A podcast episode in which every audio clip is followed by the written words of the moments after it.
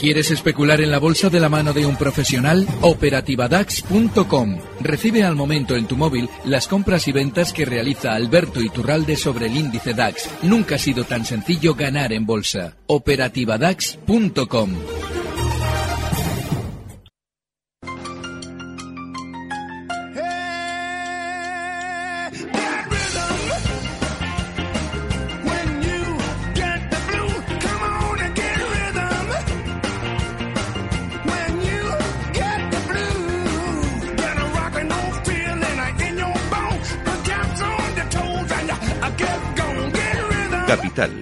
Bolsa y la Vida, con Luis Vicente Muñoz. Y aquí estamos de nuevo en el consultorio de bolsa más esperado de la semana, el consultorio de bolsa con más ritmo de la radio, con el gran Alberto Iturralde, analista independiente y responsable de díasdebolsa.com. ¿Cómo estás, querido Alberto? Muy buenos días. Muy buenos días, fenomenal. Feliz. Pues feliz parece, porque, parece que, los, eh, que los mercados te esperaban este viernes, ¿eh? Madre mía. Qué, qué- sí, qué sí, jaleo. sí, qué barbaridad, qué subida.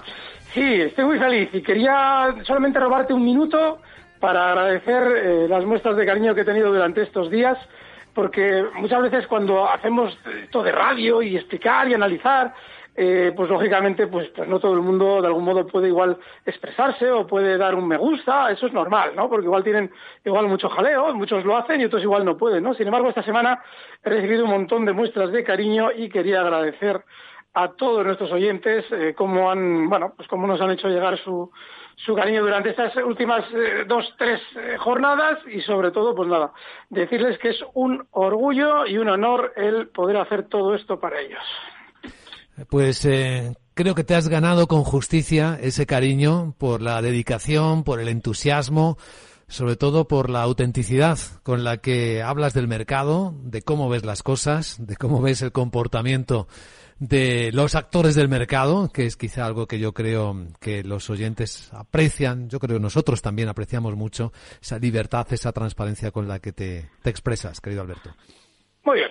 ¿Vamos con el mercado? Pues vamos a ello porque hoy hay mucha gente que no entiende lo que está pasando. O sea, el mundo se hunde, China se encoge un 10% trimestral, el coronavirus no para de avanzar y ala, aquí subiendo otra vez todos arriba. Vale, exactamente eso es lo que comentábamos hace unas semanas, que nos iba a extrañar durante las siguientes sesiones. Una vez que habían vencido en marzo los contratos de futuro y entraba el nuevo contrato a funcionar, yo les recuerdo que este contrato que hay ahora vigente en, Estados Unidos eh, lo va a estar, va a estar vigente hasta junio. No quiere decir que el mercado deba subir hasta junio, quiere decir que eh, en marzo, eh, en, en esa tercera semana de marzo, se vieron obligados eh, en todas, probablemente todos los operadores importantes del sistema financiero a acometer con compras todas las ventas que salían por pánico al mercado.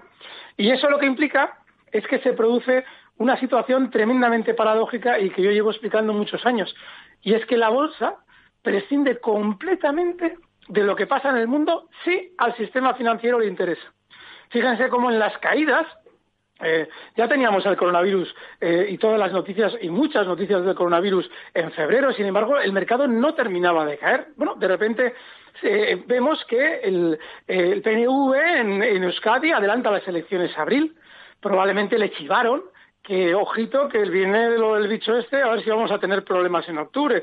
Y las adelantaron a abril. Lo que pasa es que el bicho vino con mucha más fuerza de lo que se esperaban.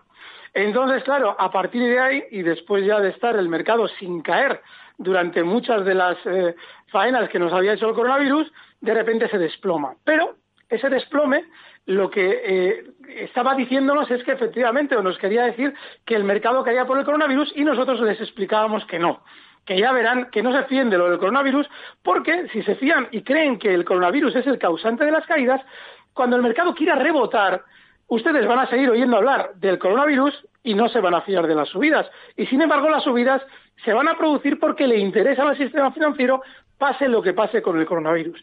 El lunes pasado, con Marta, con Marta Isern, yo explicaba que había que tener un, un, en dos aspectos importantísimos en la mesa a la hora de operar durante estos días. Uno, el inmenso sentimiento negativo que hay en el mercado. Eh, aunque parezca increíble, eh, eso es precisamente el mayor acicate para las subidas.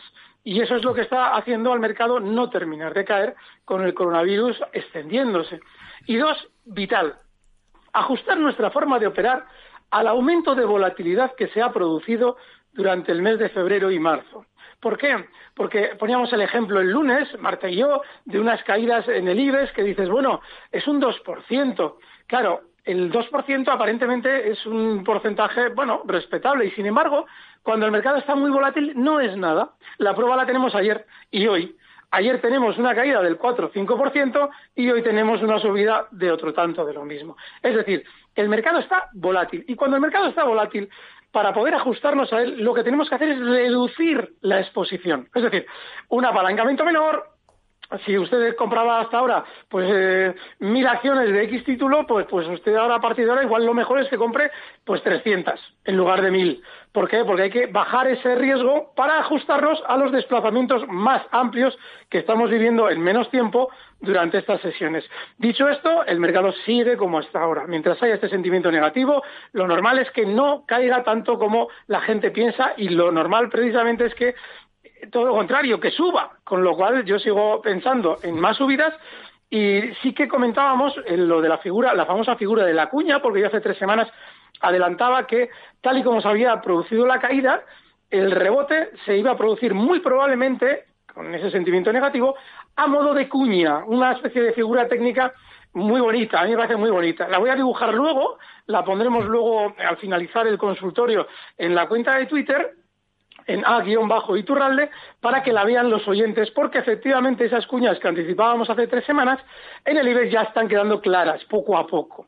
Y dicho esto, bueno, pues nada, yo a los oyentes lo que les sugiero es que eh, no, no caigan en el error del pánico mientras haya mucho sentimiento negativo en, en, los operadores. Momentos como el de ayer no son momentos para eh, ponerse, eh, preocuparse en exceso, son normales dentro de un proceso alcista. Qué bueno. A ver qué quieren preguntar nuestros oyentes. Luego veremos en la cuenta de Twitter, lo retuitearemos esa cuña, esa figura de cuña que nos cuenta Alberto Iturralde. Tenemos oyentes ganadores. Antes de escuchar los WhatsApps, uno de ellos es Roberto y que te pregunta por eh, Taiwan Semiconductor. Este cotiza en el NISE, el RIC es TSM, Taiwan Semiconductor TSM dice que está ganando y pregunta si lo mantiene. Hoy es uno de los que más ha subido por el lado asiático porque dice que va a tener mucha demanda de, chips, que es lo que fabrica. Mira, eh, a mí me encanta cuando nos preguntan por valores como este, porque a mí no me suele gustar nada eh, hablar de valores extranjeros que no sirvan de referencia. Eh, cualquier valor no nos sirve. Cuando el país está extranjero, para salir fuera hay que buscar algo realmente que merezca la pena técnicamente. Y este lo merece. Ábranse si pueden un gráfico, porque este valor demuestra de una manera clarísima qué es un soporte. Eh, cuando alguien se inicia en el análisis técnico, eh, tiene que siempre familiarizarse con los dos, las dos herramientas técnicas más básicas, que son las de resistencia y soporte. Lo que llamaba eh, nuestro querido Antonio Sá del Castillo, zonas de control. Bueno, pues eh, esa, esa zona de soporte es clarísima. Ha caído desde 80, no, perdón, desde 60 dólares, como, además con una fuerza enorme, hasta zonas de 45 durante los últimos dos meses. Y en esa zona 45 tenía en el pasado había en el pasado había hecho resistencia, no terminaba de romperlo en la subida y lo terminó de romper en su día y ahora en la caída ha caído hasta esa zona, hasta esa zona 45.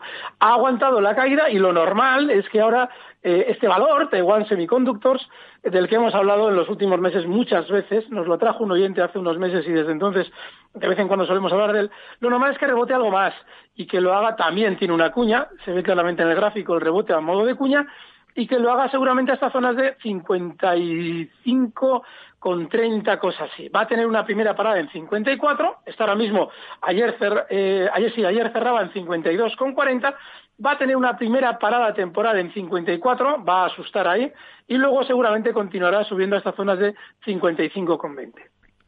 Interesante. En el WhatsApp 687-050-600 están preguntas de nuestros oyentes. Muy buenos días. Quería preguntarle a don Alberto por cómo ve Repsol, si todavía la ve capaz de llegar a los 9.30, 9.50. Por otro lado, también quería preguntarle por Danone, para entrar. Gracias por todo. Un saludo. Gracias. Sí, sí, sí. y cada vez la veo más capaz. Alguien podría extrañarse, pero ¿y esto por qué? Porque está realizando una divergencia. Claro, la divergencia es la disonancia, es decir, la diferencia entre lo que es y lo que debería ser. ¿Por qué digo lo que es y lo que debería ser? Si se fijan, el petróleo está marcando nuevos mínimos. Sin embargo, Repsol, que siempre de algún modo se ha correlacionado con el petróleo de alguna manera, no lo está haciendo. Eso es lo que está, es lo que está indicando, es que al núcleo duro de Repsol le están saliendo muchas ventas. Claro, como está cargando las alforjas, no lo deja caer hasta seis. El petróleo está por debajo de los mínimos eh, que marcaba eh, cuando Repsol estaba en 6 y sin embargo Repsol está en 7,56. Está por encima de esos 6 que fueron los mínimos. Eso es una divergencia. Y eso lo que indica es que probablemente Repsol efectivamente va a rebotar hasta los 9.50. ¿Cuál es el problema de Repsol? Pues el problema que hemos comentado con todos los valores durante estos días. A la hora de plantear una estrategia, esto no es como hace igual cinco o seis meses, eh, que podíamos de algún modo decir, bueno, pues, pues eh, stop aquí y objetivo aquí. Claro que lo podemos hacer. El problema que es que hay que hacerlo con mucha amplitud. Y a mí muchas veces el darles a usted una estrategia eh, con tanta amplitud en los niveles, pues me parece un poquito decepcionante en el sentido de decir, bueno, yo entiendo que igual ustedes pues quieren algo más, más ceñido, ¿no? Pero es que el mercado no lo permite. El mercado, de algún modo, está obligando a aceptar que esos mayores desplazamientos nos exigen ser coherentes con ellos y ampliar también tanto los stops como los objetivos alcistas. De manera que sí, sigo pensando que Repsol llegará a 950 y nada, pues eh, el stop, si alguien quiere entrar, pues puede estar en zonas de 6,70 ahora mismo, está en 7,57 Repsol. Bueno, veremos durante estos días si efectivamente lo hace. ¿Sabes quién ha estado, Alberto, entrando en Repsol en las semanas anteriores? El Fondo Soberano Saudí. Es que esta mañana hablamos en Capital Radio precisamente de que estaban haciendo los fondos soberanos enormes del mundo y están cazando gangas, lo que ellos llaman. Y Repsol es uno de los sitios en los que han estado entrando y en otras petroleras también. Sí, y de hecho, eh, el hecho, ahora es muy importante eh, relativizar todo lo que decimos sobre las noticias, esas de, eh, referencias de que fulano entra en tal valor o entra a un fondo. Yo siempre les digo, no se fíen de cuando las empresas publicitan esto. Sin embargo, ahora hay que colocar ese criterio, hay que colocarlo con matices. Porque ahora, como efectivamente todos los, los fondos, todos los grandes patrimonios saben que hay un pánico enorme, no importa publicitar que hemos entrado, porque eso no va a hacer entrar a la gente en tropel en el mercado. Hay tanto miedo que pueden permitirse el lujo de entrar en niveles que efectivamente van a ser buenos niveles y decirlo, cosa que no sucede en una, en una época especialmente eh, tranquila del mercado, ¿no? Es decir, ahora estamos en, unos movimientos eh, terribles, con lo cual, efectivamente, ese, dinero miedoso no se fía de que entre un fondo soberano saudí en Repsol. Sin embargo, sí, seguramente lo están haciendo para ganar y seguramente van a ganar con esa entrada. ¿De Danone quieres comentar alguna cosa? Eh, durante estos días hemos explicado que no todos los sectores son iguales. Al igual, así como las compañías aéreas estaban funcionando y estaban sufriendo mucho más, el caso de valores eh, más de la vieja economía, en este caso de la alimentación, se estaban salvando de la fuerza de la caída de otros valores. Bueno, Danone está rebotando en las últimas sesiones, lo normal es que siga haciéndolo, está ahora mismo cotizando en 62,66 y seguramente durante las próximas sesiones lo iremos viendo en niveles de 66. Ahí volverá a parar, ya lo hizo hace unos días y seguramente lo volverá a hacer. Muy bien, pues vamos a escuchar la siguiente pregunta para Alberto Iturralde. Buenos días. Eh, lo primero, muchísimas gracias a Capital Radio y a Alberto por hacer radio de calidad e independiente. Disfruto y aprendo mucho. Mi pregunta era por los valores del Nasdaq. Si es momento para entrar en Amazon o en Netflix. Están haciendo máximos históricos y por algo será. Mucha gente mirando esto, ¿eh? Me encanta. Esa es, bajo mi criterio, ¿eh? esa es la, forma de pensar. ¿Qué pasa? Que estamos todos en una situación excepcionalmente negativa, eh, que además esa situación excepcionalmente negativa está generando un sentimiento excepcionalmente negativo ¿Y qué hace Amazon marcando nuevos máximos históricos y subiendo con una verticalidad enorme? Pues sí, sí, es para entrar. Yo no lo había visto, ¿eh? Si lo llego a ver, seguramente hace dos días les habría dicho y ahora sí les sigo diciendo. Sí, es para entrar. ¿Por qué? Porque ahora mismo Amazon, que ya están viendo cómo efectivamente también, pues como todo, si hay un confinamiento también tiene problemas a la hora de repartir y a la hora de vender. Sin embargo, está aprovechando su núcleo duro, esa circunstancia, para subir sin que nadie entre. Nadie está entrando en la subida de Amazon. Ellos lo están haciendo para que una vez que hayan subido lo que hayan preparado subir, y todavía será bastante más de lo que están haciendo, eh, llegar al objetivo en el momento en el que ya ustedes van a aceptar comprar Amazon. Es decir, que cuando ya hayan subido, está ahora mismo cotizando en niveles de 2.408, seguramente la veremos durante los próximos meses eh, a Amazon. Voy a hacer una proyección de esto, de lo que están preparando en Amazon. Lo más normal es que Amazon se vaya dirigiendo durante los próximos meses hasta niveles de 2.700 dólares, está en 2.408, y no les extrañe verla en zona de 3.000. Fíjense lo que les estoy diciendo. ¿Por qué? Porque eh, la van a ir llevando hasta el nivel de objetivo que tienen preparado, yo lo desconozco, pero ellos no duden de que, no duden de que lo saben, para una vez que eh, hayan llegado al nivel de objetivo, esperarán a las buenas noticias. ¿Cuáles son las buenas noticias? Que se recupera la normalidad, que van a poder atender a todos los pedidos que no se habían atendido hasta entonces, que va a ser la, bueno, una maravilla Amazon, ¿no? Pero para ese entonces ya no será negocio comprar Amazon, porque ya ha realizado la subida y quienes están vendiendo los títulos son precisamente los que lo han hecho subir. De manera que yo sí que me incorporaría a esta subida y bueno, pues eh, iremos viendo durante los próximos meses si efectivamente se produce, pero no les extrañe que sea así. Y el caso de Netflix, otro tanto lo mismo, con una diferencia.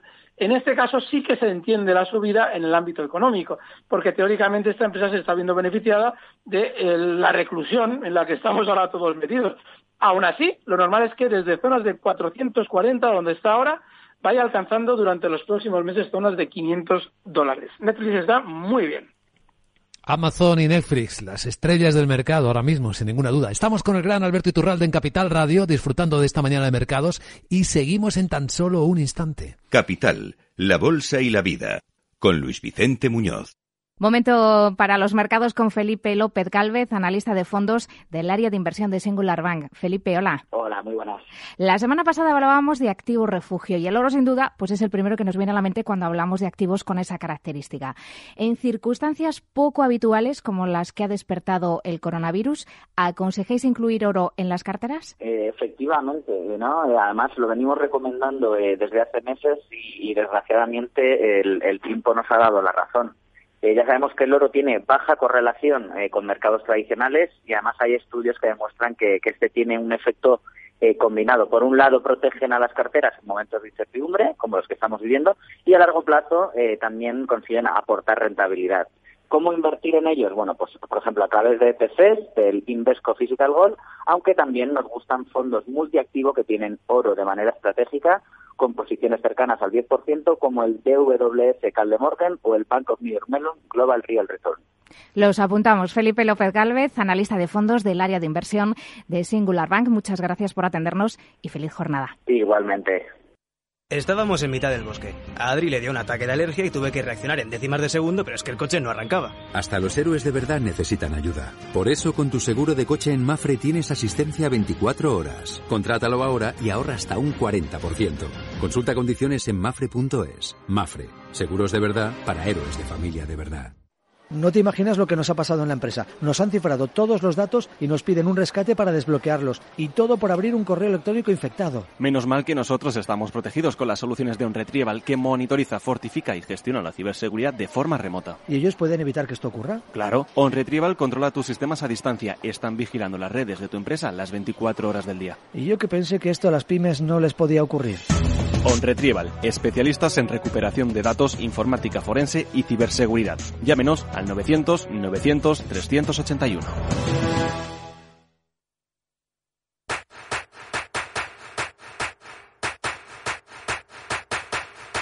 Capital, la Bolsa y la Vida, con Luis Vicente Muñoz.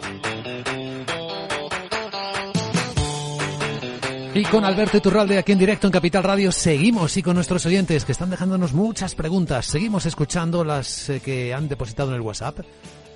Hola, buenos días. Eh, mi pregunta para Alberto es sobre Apple. Estoy dentro a 267. Bueno, un stop loss y, objetivos. y sobre Total, que también estoy dentro con unas pequeñas pérdidas. Gracias. Muy bien, pues vamos a verlas. El caso, sí, el caso de Apple. Eh, Apple, yo lo, lo explicábamos hace unos meses, había realizado una, entre comillas, maniobra que evidenciaba que desde luego desde dentro, desde el valor, tenía, es decir, el núcleo duro de Apple tenía la intención de seguir subiendo. Por eso yo creo que lo del coronavirus realmente ha sido algo bastante sorpresivo. Ahora se, se, mueven por el mercado teorías de que si ha sido un virus preparado o no. El mercado ha actuado de una manera en la que se evidencia que lo del virus ha sido algo realmente sorpresivo para todos. Y Apple es una de las muestras. ¿Por qué?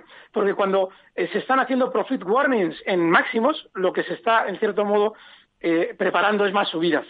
Y eso es lo que hicieron hace unos meses. ¿Qué pasa? Llega el coronavirus, han dejado que el pánico eh, cunda durante unas sesiones, unas cuantas sesiones, y ahora la subida se está produciendo con mucha verticalidad también. Con lo cual, seguramente querrán volver a esa zona donde realizaban esos profit warning, en zonas de 305 dólares, y a mí no me extrañaría que las quisieran romper al alza. Así es que, precisamente, porque, porque les ha pillado, yo creo que le ha pillado el núcleo duro de Apple totalmente con el pie cambiado, esta caída también. Así es que nada, me parece un valor que está muy bien, el stop tendría que estar en niveles de 272, cosas así, eh, que tiene un huequito ahí importante, y el objetivo alcista en el 312. El caso de Total, eh, este es un poquito eh, el, supuesto de todas las empresas del petróleo. Lo hemos comentado durante estas semanas. Mm, han sido mucho más alcistas, pero, lógicamente, el hecho de que haya habido un sentimiento negativo mayor y por eso un rebote mayor no significa que no pueda tener recortes, ¿de acuerdo? Es algo, que hay que tener muy en cuenta a la hora de especular. Y bueno, pues está recortando, como también lo está haciendo Repsol, hasta unas zonas de soporte clave. En el caso de Total, estamos hablando de la zona 27-80, ahora mismo en 30,70 y bueno, pues eh, hasta ahí, hasta esa zona 27,80 hay que tener paciencia con el valor. Ahí es donde yo colocaría el stop. Y el siguiente objetivo alcista para Total, niveles de 33,20. Bueno, tras Apple y Total, vamos a ver de quién hablamos ahora. Siguiente consulta. Buenos días, mi pregunta es para Alberto Iturralde y quería ver si él considera posible, necesario y bueno, en un momento dado, que ante todo este clima de incertidumbre se vuelva al patrón oro, si es solamente una posibilidad o si sería bueno y, e incluso necesario. Muchas gracias. Preguntón. Sí, eh, en realidad tiene la pregunta del oyente es eh, muy profunda. Eh, utiliza el patrón oro como también, entre comillas, un patrón de pregunta. Es decir, ¿sería el patrón oro realmente el subyacente necesario para todo el dinero que emiten los estados o que hace, hay circulante en la, en la economía? Pues sí, el patrón oro o cualquier otro patrón. Pero es muy importante que los bancos centrales no tengan autonomía para emitir moneda de la nada, como hacen. Yo cuando hablo de bancos centrales ya sé que los bancos centrales existen desde que existe la banca prácticamente. Sin embargo, eh, los bancos centrales ahora mismo eh, hegemónicos en el mundo son la Reserva Federal y el Banco Central Europeo. Y el problema no es que existan bancos centrales. Yo cuando digo que hay que abolir los bancos centrales, a lo que me refiero es a que hay que quitarles las prerrogativas de emitir dinero de la nada. Y eso se hace fijando un patrón, ya sea el patrón oro o yo qué sé, o el patrón Producto Interior Bruto, yo qué sé, lo que quieran, pero hay que tener un patrón fijo que no eh, permita a los, a los eh, bancos centrales eh, decidir de motu propio cuánto dinero van a emitir, porque eso es una locura y sobre todo fomenta los vaivenes que estamos viendo durante estos meses en la bolsa, entre otros, en la bolsa. Y también, ojo, y también fomenta el no, el no, eh, eh, digo decir, no fomentar, bueno, estamos, eh, es una redundancia, pero el no eh, potenciar el ahorro de los, de los, de los ciudadanos. El ahorro de los ciudadanos es importantísimo. y que ese dinero tenga un interés alto fomenta el ahorro. Fíjense ahora mismo, con un coronavirus por aquí dando vueltas, lo importante que es el ahorro. Si no sabemos cómo va a ser el, el día de mañana en la economía, si va a haber trabajo o no va a haber trabajo, el ahorro es vital y sin embargo, cuando se te está secuestrando la renta de tus ahorros con tipos bajos de interés, la gente no ahorra. Pues ahí está, esos son los bancos centrales, las políticas de los bancos centrales. Muy interesante esta, esta cuestión. Vamos con la siguiente. Hola, buenos días. Eh, una pregunta para el señor Alberto Iturralde. Eh, a ver, estoy mirando el uranio, que lleva un mes que está subiendo, casi se ha doblado, y una empresa, Cameco se llama, que se dedica a uranio, a minas de uranio. A ver qué le parece entrar, o igual vamos un poco tarde. Vale, muchas gracias. Madre mía, Cameco. Cameco, no, no, es que hilan fino. A ver, yo aquí veo una Cameco Corporation, vamos a ver si es. o no, pues ha aparecido. Sí, en el mercado de Nueva York. Mire, mm, yo le sugiero que se quite del precio del uranio. Porque Cameco, haga lo que haga el precio del uranio, tiene pinta de rebotar más, eso sí, está ahora mismo en 9,69 y seguramente, bueno, muy, muy probablemente va a rebotar más, hasta niveles de 10,40, cosas así, para una especulación de estas rápidas. Bien, ahora de manera inmediata podría dar algún problemilla, porque justo ha tenido un subidón tremendo, pero sí, va a llegar a esta zona 10. Pero lo importante en todos los gráficos es abrirlos con el mayor histórico posible. Cameco, hay gráficos desde el año 96, pero es que en el año 2007 comienza una caída desde sus máximos históricos en 55 que le ha llevado a marcar durante la crisis del coronavirus 5,20. Vamos, que es súper bajista. Así es que haga lo que haga uranio, este valor no hay que estar, pero bueno, sí va a rebotar más. A ver, una muy rápida porque va a llegar el minuto de oro enseguida. Buenos días, soy Raúl de Madrid. Mi pregunta para don Alberto es, eh, a ver si me puede decir cómo ve las acciones de Berkshire Hathaway del mercado americano. El ticket es BERK. Muchas gracias y buenos días. Sí, el fondo señor Muy bien, las acciones del abuelo Buffett. Vale, pues eh, bien, las veo bien. El problema que tienen todos, todo lo que tiene que ver con finanzas, esto no es un banco, pero tiene que ver con finanzas, es lo que se está viendo, por ejemplo, en bancos como el Banco Santander. Las caídas verticales están en mínimos de nuevo ayer casi, ¿no? Bueno, pues todo lo financiero está más flojito. Yo tiraría más para energía, pero no es tan mal. Lo que pasa es que ha subido hasta donde debía y ha parado donde debía, que es la resistencia en 197. Con lo cual, yo creo que ahora no apostaría yo por este sector, ¿vale? Es decir, no, no es el que mejor está. Pero bueno, la compañía en el largo plazo está bien. Es muy alcista. Bueno, atento todo el mundo. ¿Preparados? ¿Listos? Ya. Este es el minuto de oro. A ver cuál es la mejor recomendación para este momento de mercado, querido Alberto. Vale, durante estos días he insistido mucho en Repsol. Sigue sirviendo Repsol, con los niveles que hemos dado antes. Vamos a traer algo diferente, pero también de la energía. Es Iberdrola. Eh, para una operación muy rápida, muy, muy rápida, porque está muy lateral durante estos días y seguramente en un recorte que nos haga durante las próximas sesiones, estas zonas de 8,80, ahí la van a frenar, está en 8,95 y es para un rebote hasta zonas de 9,10. Estoy cambiando un poquito el pie porque como Repsol ya lo hemos comentado como posible estrategia, vamos a traer algo más rápido. Iberdrola. Iberdrola, la elegida con esta estrategia. Querido Alberto Iturralde, analista independiente como siempre, mil gracias. Banco queremos hacer Hasta un el lunes. a todos los inversores. Independientemente de la entidad en la que tengas tu patrimonio, nos comprometemos sin ningún coste a realizar un diagnóstico experto de tu situación. No pretendemos tener ninguna receta mágica, pero como banco especializado en inversión, sabemos muy bien que tener la información correcta ayuda a tomar las mejores decisiones. Llámanos al 902 15 30 20 o a cualquiera de nuestras oficinas y solicita hoy el diagnóstico de tus inversiones. Renta 4 Banco, tu banco especialista en inversión. Recibe al momento las operaciones de Alberto Iturralde vía SMS en tu móvil. Operativa DAX.com.